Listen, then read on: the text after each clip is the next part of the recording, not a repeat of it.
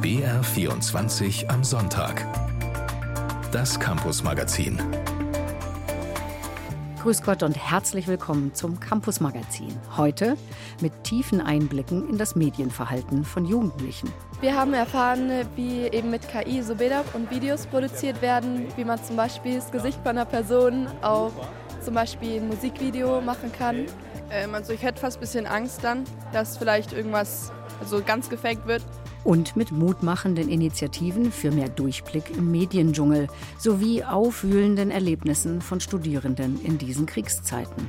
Dann kam auch ein Kommilitone und hat dann angefangen, ähm, die Shoah zu relativieren und zu sagen, ja, Juden sind mir egal und wirklich hässliche Sachen, auch im Privatchat, wo ich wirklich noch versucht habe, mit ihm zu sprechen und wirklich sachlich zu bleiben und zu sagen, hey, das, was du sagst, ist antisemitisch. Eigentlich spreche ich dieses Thema nicht an.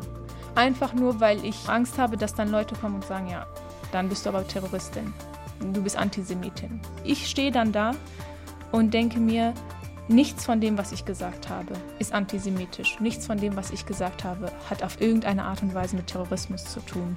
Redaktion Susi Weichselbaumer, am Mikrofon Frauer Ferlemann. Der erschütternde Krieg im Nahen Osten, der nach dem brutalen Terrorangriff der Hamas auf israelische Bürgerinnen und Bürger am 7. Oktober tobt, ist allgegenwärtig, auch hier in Europa. Nicht nur in den Nachrichten und den Bildern, mit denen wir aus der Region täglich konfrontiert werden, sondern auch durch Diskussionen, Demonstrationen und antisemitischen Vorfällen in unserem Alltag in Deutschland. Wie erleben junge jüdische Studierende diese Situation? Spielt es kaum eine Rolle im ohnehin aufreibenden Unialltag oder sorgen sich manche beim Besuch der Vorlesung vor Antisemitismus und Übergriffen und sind deshalb ängstlich? Philipp Artelt hat jüdische Studierende an der Universität in Nürnberg-Erlangen nach persönlichen Erlebnissen gefragt. Lena Pritulla und ihr Freund Fred Kuppermann studieren Lehramt an der Uni Erlangen-Nürnberg. Und sie gehören zur jüdischen Minderheit in Deutschland und an der FAU, wie die Mittelfränkische Uni gerne abgekürzt wird. Bei mir in der FAU ist mir nichts Großes aufgefallen. Es ist relativ ruhig. Ich habe jetzt auch keine wilden Plakate oder irgendwelche Symbole oder Hassrede gesehen, muss ich sagen, ist mir nicht aufgefallen. Die Uni Erlangen zumindest bisher ein sicherer Hafen? So einfach ist es für Lena und Fred nicht. Beim Treffen in einem Park in Nürnberg erzählen die beiden von Geschehnissen an Unis in Nordrhein-Westfalen, in Berlin, von pro-palästinensischen Demonstrationen und Aktionen, bei denen immer wieder auch mehr oder weniger offener Antisemitismus spürbar ist. Berlin ist wiederum weiter ein gutes Beispiel auch dafür, dass vor kurzem an der Berliner Universität es eine Demonstration gab, wo auch teilweise das Existenzrecht Israel abgesprochen worden ist. Das wird alles in einen Topf geworfen. Es wird gar nicht reflektiert geschaut. Und das ist natürlich schwierig, vor allem wenn jüdische Studierende an dieser Uni anfangen, Angst zu haben. Angst, die auch an den jüdischen Studierenden in Erlangen und Nürnberg nicht spurlos vorbeigeht. Lena Pritulla steht als Jüdin in der Öffentlichkeit, spricht auf Veranstaltungen.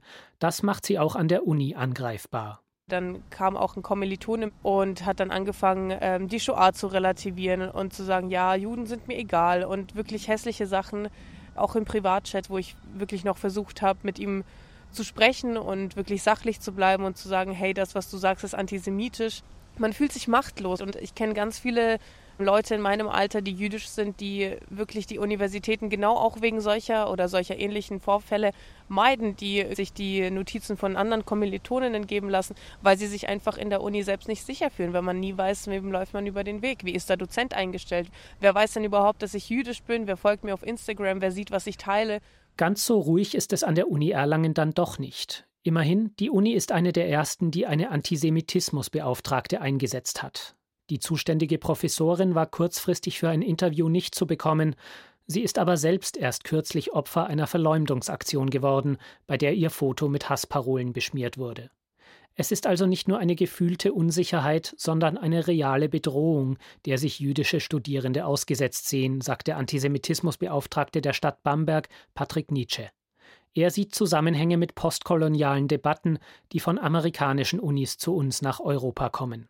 Im Zuge von Black Lives Matter, was ja seine grundsätzliche Berechtigung hat, begann es aber eigentlich auch schon, dass das an den Universitäten dann gleich als das größte Verbrechen der Menschheitsgeschichte, Thema Sklaverei, was einfach nicht mit der Judenfeindlichkeit, mit dem Holocaust, mit Antisemitismus irgendwie ausgespielt werden dürfte, aber leider genauso geschehen ist, weil eigentlich eine Inszenierung als die neuen Juden da häufig im Diskurs vorzufinden war. Die Unis werden vom geschützten Ort für Diskussionen zum gesellschaftlichen Kampfgebiet. Nietzsche sieht aber auch Möglichkeiten, diesen Teufelskreis zu durchbrechen.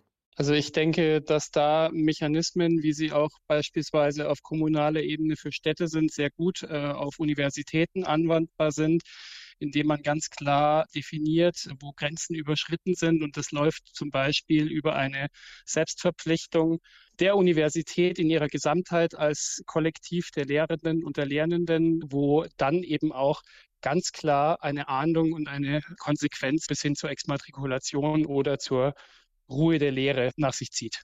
Lena und Fred, das jüdische Studentenpaar, sucht seinen eigenen Umgang mit der Situation. Ihre jüdischen Symbole, die Halskettchen mit den Davidsternen, wollen sie jedenfalls nicht ablegen. Hast sogar mehrere. Sie sind gerade verheddert. Aber ich habe auf jeden Fall einen Davidstern und eine Hamza. Das ist diese Hand, die soll sozusagen beschützen. Und meine Mutter sagt mir selbst, ich soll den Davidstern nicht tragen, einfach weil sie Angst hat um mich, weil sie Angst hat, dass jemand diesen Davidstern sieht und mich zusammenschlägt. Ja, ich trage meinen jetzt aber auch seit elf Jahren und ich würde nicht auf die Idee kommen, ihn abzuziehen. Ich war letztens mit einem jüdischen Studierendenunionspulli unterwegs und dann hat die Lena auch gesagt so, hallo, hast du keine Angst? Und, ähm, und muss hier auch sagen, so ganz ehrlich, ich will jetzt hier keinen Platz räumen für Leute, die antisemitisch sind. Den Kommilitonen, der die hässlichen Kommentare im Internet geschrieben hat, sagt Lena Pritulla, habe sie bei einer Meldestelle angezeigt. Ob sich solche Anzeigen wegen antisemitischer Straftaten an der Uni derzeit häufen, dazu haben die Behörden noch keine Zahlen vorliegen. Und wie wirkt sich der derzeitige Krieg im Nahen Osten auf palästinensische Studierende bei uns hier aus? Sie erleben in Familien traurige Momente, sind in Sorge um Angehörige und Freunde im Gazastreifen, erhalten aber auch Zuspruch auf der Straße. Susi Weichselbaumer hat facettenreiche Antworten erhalten. Für Abia war klar, was irgendwann im Lebenslauf stehen soll. In Deutschland geboren, Kind palästinensischer Eltern, Medizinstudium in Erlangen, später Praktikum in einem Krankenhaus in Jerusalem. Letzteres klappt jetzt wohl länger nicht. Der 7. Oktober, der Tag des Überfalls der Hamas auf Israel, hat auch für Abia in Erlangen einiges verändert. Natürlich kann ich absolut nachvollziehen, wenn die Menschen sagen, ja, bei so einem Terroranschlag, natürlich bin ich da für die israelische Seite. Aber wenn man das dann komplett in Betracht zieht, es hat 1917 angefangen mit England, dann 1948, dann 1967 und so weiter und so fort. Aber das, was die Leute sehen, ist der 7. Oktober und alles davor nicht mehr.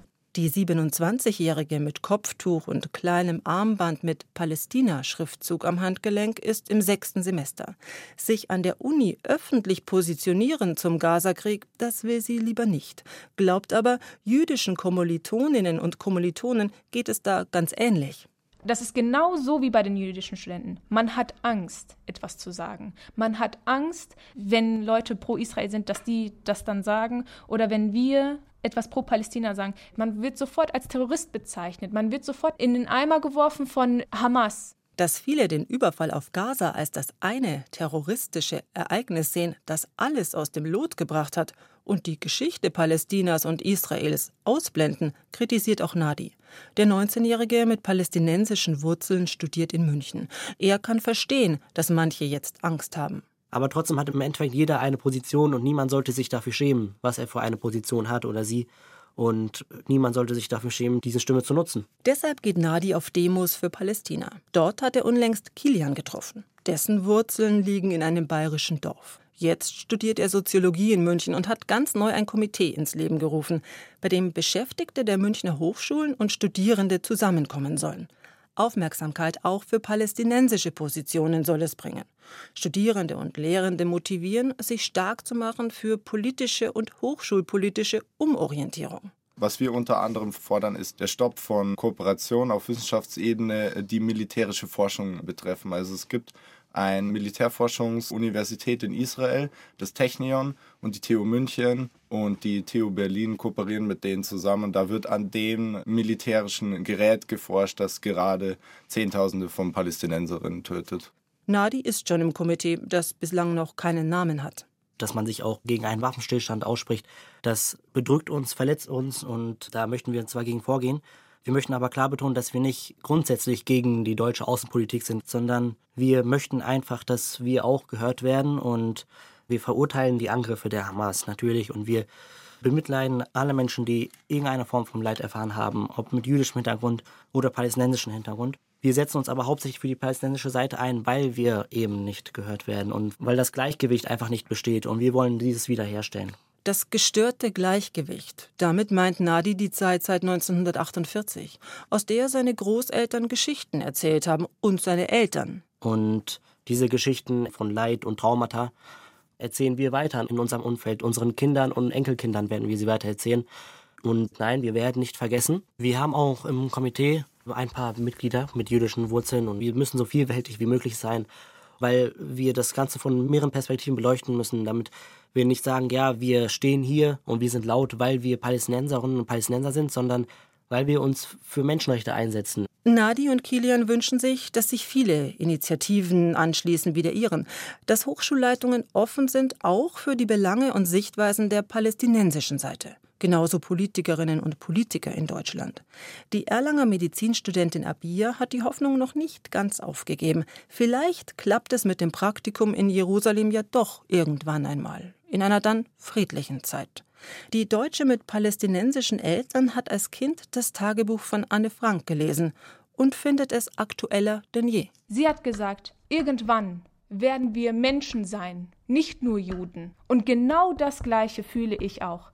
Irgendwann werden wir Menschen sein und nicht nur Palästinenser, nicht nur Muslime, nicht nur Christen, die in Palästina leben zum Beispiel. Und irgendwann auch wieder, hoffentlich, einfach nur junge Menschen, die zusammen studieren in München, Erlangen, Israel, Gaza oder sonst wo und freudvoll und neugierig und begeistert in die Zukunft schauen. Wo informieren sich Schülerinnen und Schüler über alles, auch über den Krieg im Nahen Osten? Meist in den sozialen Medien, über YouTube, WhatsApp, TikTok, Instagram, um nur einige Möglichkeiten zu nennen. Das Handy ist überall dabei und liefert permanent Neuigkeiten. Darunter auch viele Falschinformationen, wie viel Kompetenz haben Jugendliche, das zu erkennen und generell im Umgang mit Medien? Darüber sprechen wir gleich. Zunächst aber geht es darum, wie macht man Medien überhaupt? Wie schreibt man Nachrichten und baut TikTok-Videos? All das konnten Schülerinnen und Schüler am Mittwoch ausprobieren bei den ARD-Jugend-Medientagen. Workshops gab es da, etliche, auch bei uns im Münchner Funkhaus. Katrin Reikowski war beim Mitmachen dabei. Viel los im Foyer des Bayerischen Rundfunks. Schülerinnen und Schüler aus München, Kaufbeuren, Volkach am Main, Traunstein und vielen anderen Orten üben, was es heißt, Journalistin oder Journalist, Nachrichtensprecher oder Nachrichtensprecherin zu sein. Ja, wir waren im Tonstudio und haben ausprobiert, wie es ist, so eine Moderation zu machen. Und ja, also ich fand es ganz gut. Moderation war schwieriger, fand ich jetzt persönlich, als die Nachrichten selbst so. Weil man, es hört sich immer alles so locker an und so spaßig, aber es ist auch anstrengend, ja. Also man muss sich wirklich konzentrieren bei so einem Job. Neugierig sein, ausprobieren, Fragen stellen. Ein Highlight war etwa das Treffen mit der Auslandskorrespondentin Sophie von der Tann, die per Videoschalte von ihrem Alltag in Israel erzählte und wie sie privat mit den schlimmen Nachrichten umgeht aber auch darüber, wie die Nachrichten überhaupt entstehen. Also sie versuchen halt zu unterscheiden, ob das jetzt Infos sind, die sie selbst rausgefunden haben oder ob es Infos sind, die sie bekommen haben und dass sie das mittlerweile sehr schwierig finden, weil sie es natürlich nicht überprüfen können, weil es momentan im Gazastreifen zu gefährlich ist, für Reporter dahin zu kommen hinter die Kulissen blicken, aus den Überlegungen im Alltag von Reporterinnen und Reportern erfahren. Darum ging es auch beim Schwerpunkt in diesem Jahr. Der lag auf dem Thema künstliche Intelligenz. Wir haben erfahren, wie eben mit KI so Bilder und Videos produziert werden, wie man zum Beispiel das Gesicht von einer Person auf zum Beispiel ein Musikvideo machen kann. Ich wusste, dass, dass theoretisch kann man das machen, aber ich wusste nicht so, dass jeder kann das machen. Ähm, also ich hätte fast ein bisschen Angst dann, dass vielleicht irgendwas also ganz gefaked wird. Alle Schülerinnen und Schüler bringen unterschiedliches Vorwissen, unterschiedliche Interessen und Fragen mit. Beim ARD Jugendmedientag ist dafür eben auch Platz für direkte Gespräche und Austausch mit den Expertinnen und Experten. Den ARD Jugendmedientag gibt es bereits zum fünften Mal. Der BR organisierte in diesem Jahr 117 Veranstaltungen in ganz Bayern, mit dem über 5000 Schülerinnen und Schüler direkt erreicht wurden. Katja Wildermuth, die Intendantin des BR. Kinder und Jugendliche kommen heutzutage ja schon sehr früh mit Medieninhalten in Berührung, vor allem im Netz. Und wir als Bayerischer Rundfunk wollen ihnen dafür das nötige Werkzeug an die Hand geben. Also Fragen wie, wie lassen sich Fake News erkennen? Welche Chancen, aber auch welche Gefahren stecken in künstlicher Intelligenz? Medienkompetenz ist für uns eine der Schlüsselkompetenzen des 21. Jahrhunderts. Für die Lehrerinnen und Lehrer ist das ein gern genutztes Angebot. Das Programm war innerhalb von vier Tagen ausgebucht. Boris Alexi, für Medienpädagogik zuständige Lehrkraft an der Hermann Frieb Realschule in Schwabing, findet, dass für Medienkompetenz im Schulalltag nicht nur zu wenig Zeit ist. Wenn er mit Schülerinnen und Schülern spreche, gehe es vor allem auch zu oft um Restriktionen, also wie viel Handy ist überhaupt erlaubt. Einblick in den Alltag eines Medienhauses sei da ganz wichtig. Der KI-Livestream, an dem auch er mit seinen Schülerinnen und Schülern teilnahm, ist für ihn ein gutes Beispiel. Da hat man einfach gesehen, welches Potenzial das hat und welche Gefahren da auch drohen. Das ist immer so ein bisschen im jugendlichen Leichtsinn nicht so ganz klar zu trennen, glaube ich, ähm, den Nutzen und der Schaden, den es anrichten kann. Wichtigstes Medium, um an Informationen zu kommen und sich darüber auszutauschen, ist also für die meisten Jugendlichen das Handy. Das erlebt die Lehrerin Jutta Weisenberger von der Hermann-Fried-Realschule in München-Schwabing täglich. Sehr großes Thema, andauernd. Das ist wie ein Körperteil, das Handy von den Jugendlichen an unserer Schule. Aber sie dürfen es eigentlich nicht benutzen während dem Unterrichtsvormittag. Bei mir ist jetzt Dr. Maja Götz im Studio, Leiterin des IZI, dem Internationalen Zentralinstitut für das Jugend- und Bildungsfernsehen in München. Sie forschen ja über fast alles, was mit Medien und Kindern und Jugendlichen zu tun hat und bieten auch für Schulen medienpädagogische Unterrichtseinheiten an, zum Beispiel auch zum Krieg in der Ukraine. Hauptinformationslieferant ist also für die Schüler und Jugendlichen das Handy. Ist das positiv oder negativ aus Sicht der Forschung?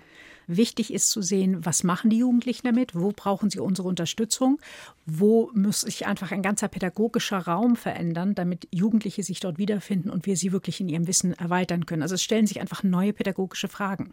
Und wie können wir sie dabei unterstützen, am besten aus Ihrer Sicht? Na, zum einen sich einfach klar zu machen, das hat für sie Bedeutung, das hat auch ganz viel Positives. Sie müssen aber eine Menge lernen. Also wenn schon anfangen, irgendwann kommt die WhatsApp-Gruppe, vielleicht in der Familie oder woanders. Wie artikuliert man sich da eigentlich? Was sagt man, was sagt man genau nicht. Also hier zu gucken, dass ich sie reinführe, dass ich sie noch begleite und dann zu wissen, also spätestens mit zwölf hat sich das erledigt. Der Krieg im Nahen Osten beschäftigt ja auch Schüler und Jugendliche. Vieles strömt dabei ganz ungefiltert aus den sozialen Medien auf sie ein. Wie gut sind die denn inzwischen geschult im Umgang mit Fake News, falschen Bildern und Videos? Da kommen wir natürlich genau in den Problembereich rein, denn Kinder und Jugendliche haben zum Teil sehr hohe technische Kompetenz, ein kritisches Gegenlesen, zu sehen, wo stimmt das mit der Realität ein. Die meisten haben das Wort Fake News gehört, was das aber im Einzelnen heißt, das wissen sie eben nicht. Und gerade da ist eben über die sozialen Medien, insbesondere über TikTok, kommt zunehmend Influencer, die aus einem radikalen Bereich kommen. Also zum Beispiel ein Salafist, das hatten wir genau beim Jugendmedientag in einer Gruppe. Ein Mädchen voller Begeisterung ihm gefolgt ist und nicht verstanden hat, wo das Problem ist. Und konnte dir jemand helfen? Die Lehrer, die Lehrerinnen, die Eltern? Der Lehrerin wurde das mit einmal dann auch klar, dass das Problem ist. Das Entscheidende, da braucht es praktisch einen ganzen Workshop, um zu sehen, um zu verstehen, was steckt dahinter, was heißt es eigentlich, so radikal islamistisch zu sein, wo führt mich das hin ähm, und was sind genau die Bereiche, wo ich einfach wegschalten muss und wenn es geht, sperren. TikTok, bleiben wir noch mal ein bisschen dabei. In letzter Zeit häufen sich ja auch diese gefährlichen Challenges, diese Mutproben. Denken wir jetzt mal nur alleine an dieses super scharfe Chili-Essen oder super scharfe Chips. Ähm, war das schon immer so? Ist das was Neues? Ist das super gefährlich? Was kann man da machen, um die Jugendlichen zu warnen und aufzuklären? Ja, zum einen ist es von Anfang an bei TikTok mit dabei gewesen. Es hat immer bestimmte Dimensionen, wo man sagt, oh, das ist jetzt nicht gut. Dann erzählen sie ihm zehn Dinge, die ich noch niemandem erzählt habe. Und es könnte immer sein, dass dann die Freundin, die jetzt gerade betrogen wurde, oder die Eltern mithören, also da einfach zu schauen, wo sind die Grenzen. Ähm, letztendlich ist es eine relativ normale Sache von Jugendlichen, bei denen es eben auch darum geht, mal Grenzen auszutesten. Wichtig ist aber zu wissen, wo ist die Grenze, wann tue ich meinem Körper was an, beziehungsweise wenn ich merke, oh, mir geht es ganz schlecht danach, wie kann ich damit umgehen? Also hier auch so eine Selbstkompetenz, eine Selbstheilung wieder zu haben. Gibt es denn eigentlich auch was Positives über diese ganze Digitalisierung, die sozialen Medien und die Jugendlichen zu sagen? Klar, es ist einfach Kreativität. Da können sich Jugendliche inszenieren. Sie haben die Macht über das eigene Bild. Das hätte ich seinerzeit auch gerne gehabt. Ich wurde immer von anderen fotografiert und die Bilder fand ich nicht gut. Hier können Sie wirklich eigene Bilder machen. Sie können selber das mit Ihren Freunden üben und dann einen TikTok-Tanz machen. Sie können kreativ in diversen Varianten werden und noch entscheidender, soziale Medien bieten eben, dass ich Menschen finde, die ähnlich empfinden wie ich. Denn irgendwo auf dieser Welt gibt es Menschen, denen es genauso geht. Wie ist es denn mit den Eltern? Die sind ja immer so ein bisschen außen vor, sollen es eigentlich ein bisschen begleiten. Manche machen ja auch mit zusammen mit ihren Kindern. Brauchen die nicht eigentlich auch eine Schulung? Das ist eine der ganz großen Herausforderungen für Eltern heute. Sie sind im Prinzip in einer ganz anderen Medienwelt aufgewachsen zum Teil jetzt die neue Generation von Eltern, sie ist mit dem Internet aufgewachsen, die hat sich das Handy und soziale Netzwerke erobert. Die Kinder, die jetzt aber aufwachsen, von die sind es von Anfang an dabei. Die sind Handy-Natives. Und das macht einfach eine ganz andere Form von Rezeption und dort das entsprechend auch wertzuschätzen, denn es bringt nichts nur zu verbieten. Das wissen wir aus allen Forschungen das Verbot an sich macht es nicht besser, sondern es geht, wenn darum, finden wir eine Begründung, wo ist die Grenze, was ist der richtige Moment. Und wir haben zum Beispiel eine aktuelle Studie jetzt von Müttern über 1500 befragt und da wurde deutlich, die legen sich einen unheimlichen Druck auf. Sie müssen das und das und das und sie müssen alles kennen, sie müssen alles bewerten, sie müssen alles sperren. Das geht nicht mehr. Man kann im Prinzip als einzelner Mensch keinen Überblick mehr haben. Deswegen braucht man ja zum Beispiel sowas wie ein Flimmo, um nachzugucken, wie ist denn eigentlich welche Sendung einzuschätzen und dort auch einen Weg zu finden, wie kann ich selber medienkompetent werden und das auch meinem Kind mitgeben. Ab wann fängt denn das eigentlich an? Muss ich da schon aufpassen mit einem Kleinkind, was ich zu Hause habe, mit meinem eigenen Medienkonsum als Erwachsener oder Elternteil? Wenn die Eltern Handy haben, und das haben fast alle, dann wächst das Kind damit auch herein.